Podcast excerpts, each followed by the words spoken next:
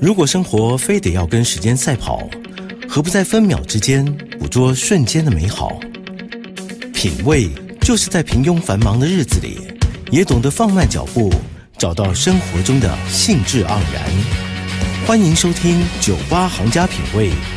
让来自不同领域的行家带你细细品尝生活的点滴趣味，与你共享生活品味。这里是九八新闻台 FM 九八点一，您所收听的节目是九八行家品味，我是淑华。今天在节目现场很开心能够邀请到城邦业务总经理林福义。爱读书的型男老总今天来到酒吧行家品味，要为我们介绍什么书呢？福义大哥你好，书华好，各位听众朋友大家好，我是林福义。福义大哥，你今天要帮我们介绍什么样的书呢？我一定要介绍一本让听众朋友听了之后很有感觉，然后听完之后迫不及待想要买的书。我今天要介绍这本书呢，书名叫做《祈念之树》。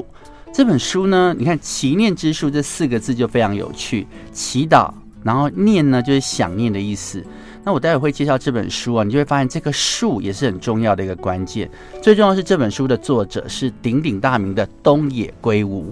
日本小说推理作家。对，淑华马上就知道他是个书迷，他听到东野圭吾就想要推理小说。对。不过今天介绍这本书呢，跟听众朋友还有淑华分享的是。东野圭吾他不是只会写推理小说，我要讲一本小说，大家一听就会说，对啊，那个是推理小说吗？那就是《解忧杂货店》，对，非常的受到欢迎。那《解忧杂货店》，你说它是推理吗？有人说它是一个时空交错，有一点奇幻哦。那那本书反而是这几年来我们看到东野圭吾卖的最好的一本小说，到现在你在书店都还看到《解忧杂货店》。那《解忧杂货店》呢，不止小朋友喜欢，大朋友喜欢。那大家都很喜欢这本书。那我今天介绍这个《奇念之树》呢，它也不是正宗的推理小说。简单来说，推理小说就是有人死掉了，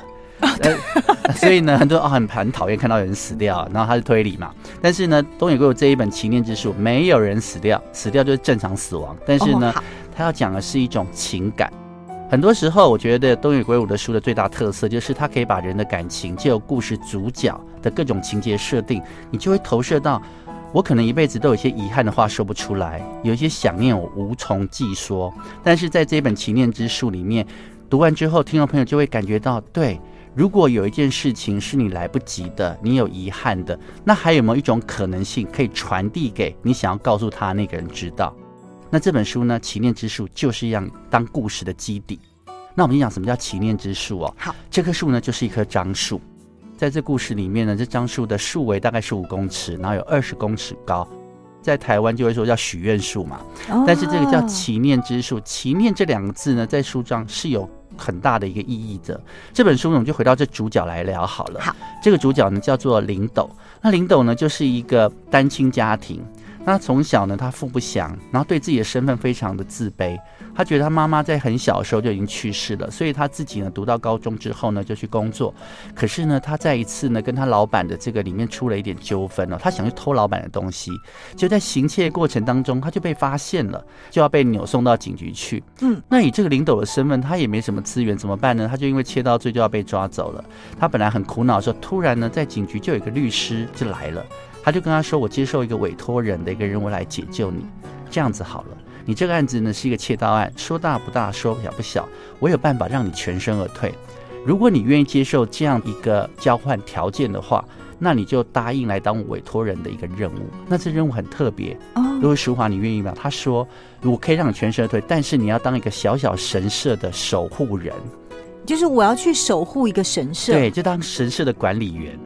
然后我是要全职去照顾那个神社？对，你就反正你也没工作啊，你就是那个神社在哪里呢？对，就是大家就开始好奇了。对呀，那林斗这时候他第一件事情想说，他不能拖累他的奶奶，他有个奶奶在，然后他又觉得他自己因为这个行窃失风被抓了，他不知道怎么办。那既然有个人居然找律师来，那当然他就二话不说，好，我答应你。哦，他答应了。对，而且这律师很厉害，就让这个窃盗罪呢就不了了之，就没事了，林斗就全身而退了。那这时候呢，他就带他到那个神社去。后来他才发现，原来这个委托人是这个林斗他的妈妈的同父异母的姐姐。所以是他的阿阿姨，姨。对，可是嗯阿姨她从来没有见过，而这阿姨呢，就给他这个任务，说你要去守候这个神社。斗这个你看起来就像一个吊儿郎当的青年，他觉得 OK 啊，守神社啊，什么了不起的？可是这个神社非常特别，因为这个神社呢是依附在一棵许愿樟树。那这个樟树呢，就是一个非常奇妙的一棵树。这个树呢有个传说，就是你只要对着它祈念，听众朋友你会发现我一直讲祈念，不讲许愿哦。嗯，对，我也在想，它等不等同于我们想象中的许愿树？对，许愿树就是好像我们对着这个一个石头膜拜啊，一棵树，可是这里面叫祈念树，因为呢，这个祈念樟树呢，它有一个特别的仪式。看许愿的时候，是不是无时不刻你都可以许愿？但是祈念是有仪式的，也就是呢，这些祈念之人在登记之后，会在每个月的满月跟新月的时候的前后几天，而且利用晚上的时候来祈念，所以是不是加速了一点神秘感觉？对，我要去祈念的话是有时间限制的，对而且一次只能一个人，对，只能一个人。哦，它有时间跟人数的限制，对，而且有仪式，就是呢，这个我们的领斗呢，他要守护这个神社，所以他就要负责做一件事情，他就是今天你来登记以后呢，就要给你一个蜡烛，神秘的蜡烛，然后呢，祈念之人呢就会到那个树洞去，他在祈念可能一个小时、两个小时，可这时候不能有任何人打扰他。而领斗呢，当然是非常好奇，他也想知道这棵树为什么能够吸引这么多人来，他很好奇那些人在干什么。但是呢，他的委托人就他阿姨跟他说，你不可以知道。人的好奇心就很想要去看看那些人到树洞去做什么事，他也想知道。可阿姨说不行，时间到了就会知道他们在做什么事。那有一天呢，就有一个人来到这个地方，他叫做佐治寿明，他是一个年纪大的人，就一个人啦、一个老人家。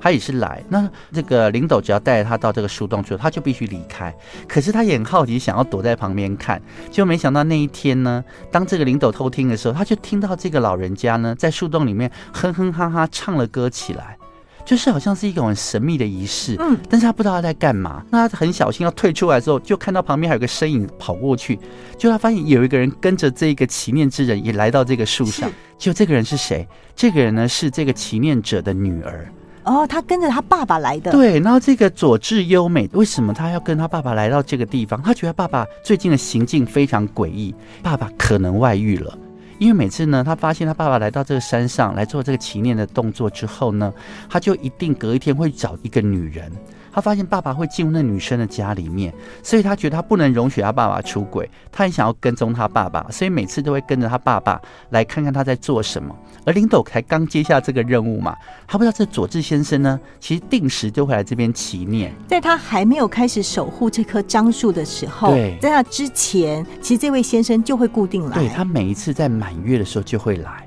后来呢，这个女儿跟他说，他可不可以跟着他一起来追寻这个秘密？他们就会发现，每次这个祈念者呢，他来到这个樟树，就是一个人会待在那树洞里面，然后结束之后就会放下一个回礼，就是可能是一万块日币，作为来祈念的一个、呃，我们讲香油钱好。哦，呃嗯，那后来慢慢的抽丝剥茧呢，他们自己还曾经跑到洞里面去，甚至想要偷偷录音。这里面有非常多有趣的情节，你看起来好像是女儿在怀疑她爸爸在偷情，然后知道里面有很多奇怪的事。可是慢慢的抽丝剥茧，他们发现他的父亲居然有一个哥哥，也就是呢这个佐治优美，他事实上是有一个他从来没有听过的伯父。然后就发现爸爸在做这件事情的时候，好像要解开一个谜底。那个谜底可能是有关他的身世，也有关他心中有一些没有知道的事情，借由祈念可以完成。可是，在这个我刚刚提到林斗他在守护这棵树，在做这个神社管理人，他根本不知道什么是祈念，嗯甚至呢，很多时候他想要知道答案的时候，祈念人都说：“哦，不行，你不可以知道这个秘密，因为这样就仿佛会让这个樟树的神秘感突然消失不见。”那后来呢，这个林斗呢就跟佐治优美他们就联手去找这个秘密，甚至发现了他的爸爸呢是有个大哥的。那这个伯父他以前呢是一个非常厉害的钢琴家，所以呢，在这个里面的身世之谜的时候，就很好奇。为什么他的父亲从来不让他的小孩知道他有个伯父，而且是一个非常天资聪颖的一个钢琴家？而在这里面又藏着什么样的秘密？他为什么每一次在满月的时候就要到这个樟树去祈念？林董呢，后来在整理资料的时候，他就发现，其实来这个樟树许愿的人都有一个特殊的逻辑，就是这个樟树祈念之后呢，他可能不久之后就不见了，就没来。可接下来他的家属，他的家人一定会来祈念。那假如说今天呢有人来祈念，然后呢他可能是满月的时候来，可是接下来他的家人呢会在几个月后过来，然后会在新月的时候的晚上来，他发现会有这个巧妙的结合。为什么某人讲完之后，后来他的家人会来这个樟树祈念呢？就成为这个书里面非常重要的传递，因为思念可能透过这个樟树慢慢的传递，让他的家人知道。所以呢，我刚刚提到这个佐治优美，他借由去调查他爸爸是不是有外遇这样的事情，然后才发现原来他有一个不知名的这个伯父是一个钢琴家，可是后来这伯父突然消失了，为什么？其实跟他们家是有很大的关系。哦，原来他爸爸呢，跟他这个伯父呢，其实都是家里很重要的两个男孩。可是他这个伯父呢，从小就展现了钢琴的天分，那他们家呢，就把这个家业要传给他的父亲。让他的这个伯父可以安心的学习钢琴，那这里面本来其实他的祖父是不答应这件事情的，可是这个他的伯父实在是太爱这个钢琴，后来他的妈妈就非常支持他，也让他全力走上钢琴这条路。但是呢，后来因为真的去学钢琴之后，才发现原来小时候的天分在小小的一个家乡好像是天才，可是真的到了欧洲去之后，就觉得自己的天分不如别人，然后慢慢的就放浪形骸，甚至自暴自弃，最后呢，自己可能没有很好的。发展，他最后留下一个曲子，这个曲子要怎么传递，让他的妈妈可以知道，这就成为这个故事里面非常重要的一个核心。因为这个伯父呢，后来做了这一首曲子，是要送给他的妈妈，因为他觉得对不起他妈妈，他妈妈其实一直很支持他，可是呢，他妈妈后来住到了这个养老院，也有点失智，所以事实上根本就没有办法把他自己最后一个乐曲要传递给他的妈妈知道，而透过这个祈念之树呢，当这个佐治。寿明先生来到这个祈念之树，他每次就仿佛可以感受到他的哥哥曾经在这个祈念之树吟唱那一首钢琴之曲。所以呢，聂太早还不会作曲啊，那只能突然到那祈念之树就会有个感应，然后就会听到他他的哥哥曾经在这个祈念之树留下最后的乐曲，而且透过亲人之间的感应，要传递给他亲人知道。所以在这个过程里面，才发现原来祈念之术它有个神奇的功能，它可以将家人之间的思念跟来不及说的话，可以就有祈念的仪式，可以让他可以顺利的传递到他家人的耳中，所以变成这个故事一个很重要的一个轴心。原来是这样。对，我跟你说，福一大哥这本书呢，在那个博客来的读者书评里面，有一个读者他说的很好，我不知道为什么他的话有感动到我。嗯，他跟我们说，我们现在防疫期间大家都戴着口罩坐车嘛，他他是在坐火车的时候看的。他说，戴口罩时不要看这本书。因为你的眼泪会弄湿珍贵的口罩，然后你就要换一个新的。如果你跟我一样在火车上边看边哭，那你干脆就一口气把小说读完吧。这就是为什么刚刚我根本不敢打断福一大哥，因为这个故事真的太精彩了，这个书也实在是太神奇了。OK，我们要先休息一下，喘口气。今天在节目现场呢，我们邀请到的是城邦业务总经理林福义。型男老总今天在节目里面呢，推荐的作品是日本推理小说作家东野圭吾全新代表作《奇念之树》。这本书呢是由春天出版社所发行。广告之后，我们再回来酒吧行家品味。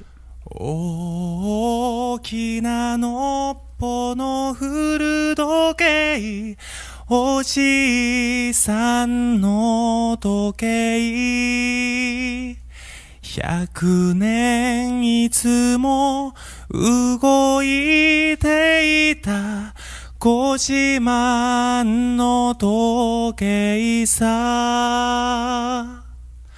おしさんの生まれた朝に買ってきた時計さ。今はもう動かないその時計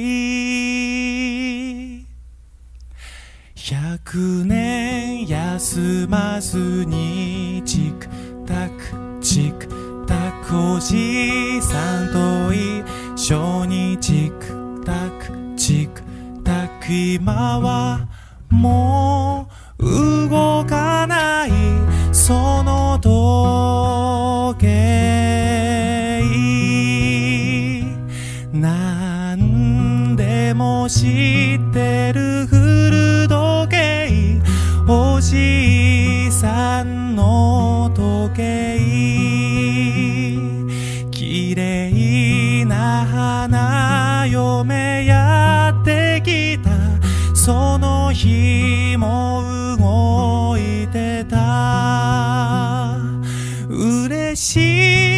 ことも悲しいことも皆知ってる時計さ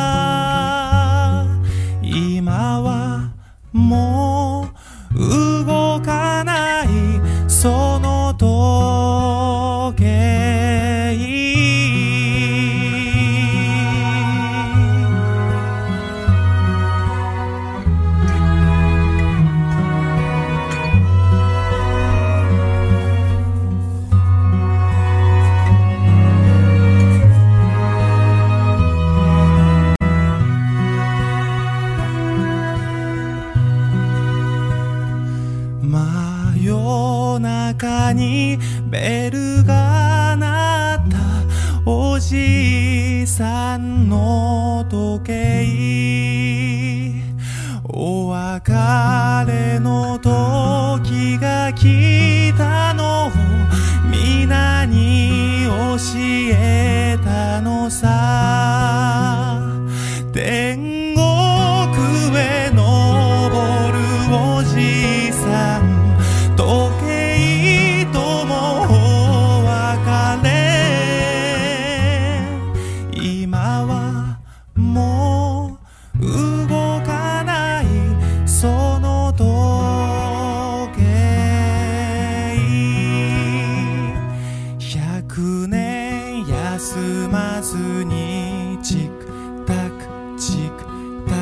おじさんと一緒にチク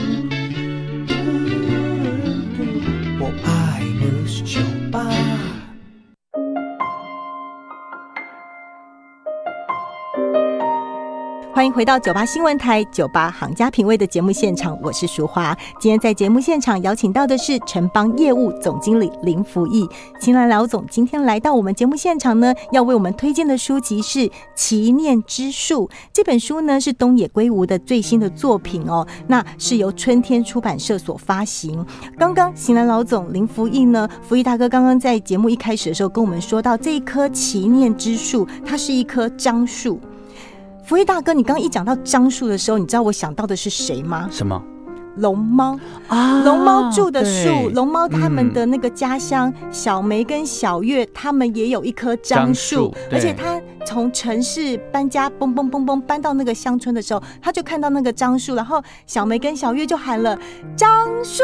对对你刚一提到祈愿之树的时候，我马上想到的是他。对，我觉得哈、在日本或者是在东野圭吾的这一本《奇念之术》，事实上就是一个很奇妙的一个沟通，它可以传达某一种你看不见的情感。而且嗯刚刚福一大哥提到一个重点了，就是我今天如果我真的有一个很思念的人，对，然后我诚心诚意的走进那个祈念之树，然后我在那个树内，我诚心的祈祷对，我是有办法跟我那一位亲人做连接的。对其实这个是很感动的耶。对，因为我觉得哈，我们过去都停在许愿，许愿是说我想要许一个愿望。可是祈念之树，东野圭吾这次的设计呢，这个祈念之树就是淑华刚刚所说的，它是一个信念，一种情感的联系。我没有办法在一个空间的场域，我可以去知道我的家人留下什么讯息给我。而说真的，你要去解读那个行念之术所能够传达讯息，一定要有亲人关系。所以如果没有亲人关系，你是感应不出来的。就好像我们刚刚提到那个故事，当佐治优美他知道他爸爸原来还有个哥哥在的时候，但是他他爸爸并不太会音乐，所以他们最后要去拼凑出那个音乐的时候，后来这个佐治优美也就让他爸爸先在这个祈念之树把他听到的歌唱出来，然后佐治优美再去听。所以这里面都是有多重的传达，慢慢他才发现，他爸爸其实是非常思念他这个没有见过面的这个伯父，也就是他哥哥。所以我在看的时候，他不只是有兄弟之间的这种情感，还有父女说不出的爱。而女儿就有前念之术，也可以理解他爸爸是什么样真实的个性。平才看起来很木讷，可是没想到这个爸爸对他女儿也充满着爱意。因为最后他爸爸也在这个情念之树留下了很多来不及、不好意思告诉他女儿的一些心情，所以我觉得在看这本书的时候，我就会想到，我们总有很多遗憾，你可能都已经发生来不及，可是，在看这书里面就会看到更多。我觉得东野圭吾设计这样的情境，让我们去理解到每一个人都要珍惜你身边家人的所有时光。那里面我要提哦，这个林斗。如果听众朋友刚刚还记得，我说他看起来就是一个对自己没自信的人，因为他就是一个单亲，而且他对自己身世瞧不起。他甚至对他的阿姨说过：“我这个人就是不知道为什么出生到这个世界上，我一点意义都没有。”可他阿姨非常生气，跟他说：“每个人出生都有他的价值，你一定要相信自己的实力。”那也就这样，林斗本来只是好奇心去当了这个樟树的手术人，当了这小小神社的管理者。但是在这故事的铺陈里面，他意外的发现，有一天他的阿姨也到了祈念之树，留下某一些讯息。这边呢，其实也是让我在这故事最后最感动的地方。林斗他的母亲在他小学就去世了，他也没有父亲，甚至他的身世就是一个富不祥的人，他自己觉得人生就是未来没有希望了。他曾经因为差点跟这个呃老板之间的窃盗案锒铛入狱，但是他也觉得他自己没有什么学问，自己工作没有价值。但是呢，他的阿姨为什么会找上他？为什么要安排这工作给他？也成为这里面很重要的关键。他在一次很意外的这个机缘下，发现他阿姨居然背着他。去了祈念之树，而他自己呢，也利用他对祈念之树的了解，他也到这个樟树去聆听了他阿姨到底留下讯息给谁。我刚刚说过，一定要有亲属关系、血缘关系，而他阿姨是他妈妈的同父异母的姐姐，他们差了二十几岁，但是还是有血缘关系。而他的阿姨没有结婚，也没有小孩。当他把这个守樟树任务这么神圣的任务交付给林斗，也代表某一些意义。而这些意义都必须靠林斗去去解析。他最后偷偷跑去了这个樟树，听到他阿姨居然是留了讯息给他，而这讯息里面，他发现原来他阿姨呢是开始有一点失智了。他阿姨曾经也是一个非常厉害的一个企业家，他有饭店的经营权。可为什么他看到阿姨后来一步一步退守，好像不能够坚持自己的主张？然后阿姨用很多的讯息、很多的方法、机会给他，让他知道他其实他自己有一些事情不能决断的时候，是他真的有一点无力回天了。因为他阿姨自己也感觉到自己。有一点失智，但是他要把这件事情告诉谁呢？他也不好意思直接告诉林斗，所以他也透过了祈念之术，由张树来传达这个意念。而林斗，你看起来本来是一个对未来没有规划的人，甚至他没有办法左右人生的，可是他听到了祈念之术，他阿姨传给他的讯息之后，他知道他阿姨为什么要找他。原来他阿姨一直觉得他对于林斗他们一家人并没有特别的照顾，虽然他是同父异母的姐姐，但是当时你知道这就是上一代家庭的纠纷，对呀，事实上就是一个外遇，他的所以这个阿姨她怎么能够接受父亲还有另外一个家庭呢？可是她也知道，她父亲也是对很爱这个林斗的奶奶，所以在这里面其实就有很多我们看到的感情是不能抉择的。而没想到会透过第三代的这个相识的时候，你会发现他们利用另外一种方式来愈合他们中间没有办法在一起的爱。那个爱是亲情的爱，是一种感情的投射。可是可能在当时他是没办法这样做。所以林斗这个阿姨呢，她也觉得她跟他们或许看起来是素昧平生，可她心中还是有一个血缘，有一种遗憾，她想要弥补。所以这些弥补，可能在她看到林斗好像对自己的人生没有什么目标的时候，她就伸出了这个支持的手，让他有个工作做。没想到这个祈念之术，让林斗最后可以为他阿姨做一些事情。所以我在看这故事的结尾的时候，我也看到了人性的一个希望跟光明。林斗本来，如果我们很多人可以想象那样的情境，他可能觉得自己人生就是他被生下来的时候，其实不被重视，他也没有很好发展。可是这个阿姨却在这个机缘下，然后接纳林斗，甚至让他重新找到自己。对于另外的亲人有一点支持的力量，所以我看到这一部分，也发现从林斗不了解这个祈念之术的意义，到最后他也成为祈念之术一个很重要的传达者、被传达者。所以我会觉得这个书在看的时候，真的会让人家心中会有勾勒出很多的亲情的画面。如果我们对爱不敢说出口的话，那么就到祈愿之术吧。对，我觉得祈念之术它是给我们个隐喻。里面呢还有一个故事，我也觉得非常感人。我们刚提到亲情关系，可里面呢就有一个故事呢。这个人叫做大厂，这个大厂是一个二十来岁的，可他继承了一个很庞大的事业。他第一次到祈念之树的时候，就是心不甘情不愿，他就觉得我根本就是听不懂什么祈念之树，我也不知道要干嘛。然后是这个企业的。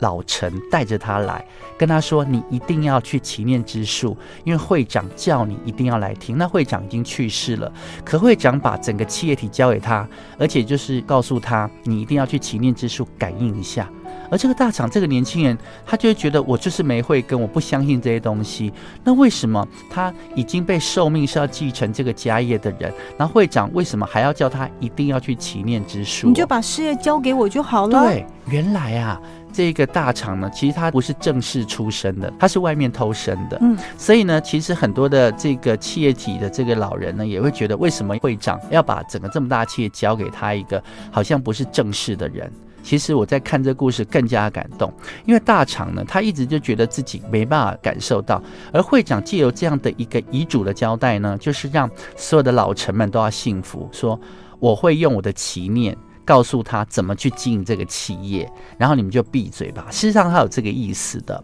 他要让大家知道说，因为他很年轻，那你们也瞧不起他。可是我认为他是最值得托付的人。但是呢，为什么大厂就一副吊儿郎当，觉得我就是听不懂呢？原来啊，这个大厂其实知道他永远都听不到这个祈念，因为他知道祈念的关键是血缘。对啊，对，那他不就是会长的儿子吗？那为什么会这样呢？里面还涉及到他的身世之谜。在东野圭吾安排这三个故事，最主要的核心都有不同的亲属关系，但是最后他们都借由祈念之术的这种祈念传达，可以去了解，原来他们身边都有一个非常爱他的家人，而透过祈念的方法，让他们感受到来不及说出爱的这种遗憾。新南老总真的太会说书了，我真的迫不及待要去买这本书。春天出版社所出版的东野圭吾的最新作品《祈念之树》。东野圭吾很贴心哦，他说在故事中呢，有一棵具有神奇力量的树，只要向它祈念，就可以实现心愿。如果这棵树此刻在我眼前。我要为台湾祈念，祈念台湾的每一个人都能够得到幸福。今天非常谢谢城邦业务林福义总经理来到酒吧行家品味，那么我们就下个礼拜再见喽！大家赶快去看书，谢谢副总，拜拜。そう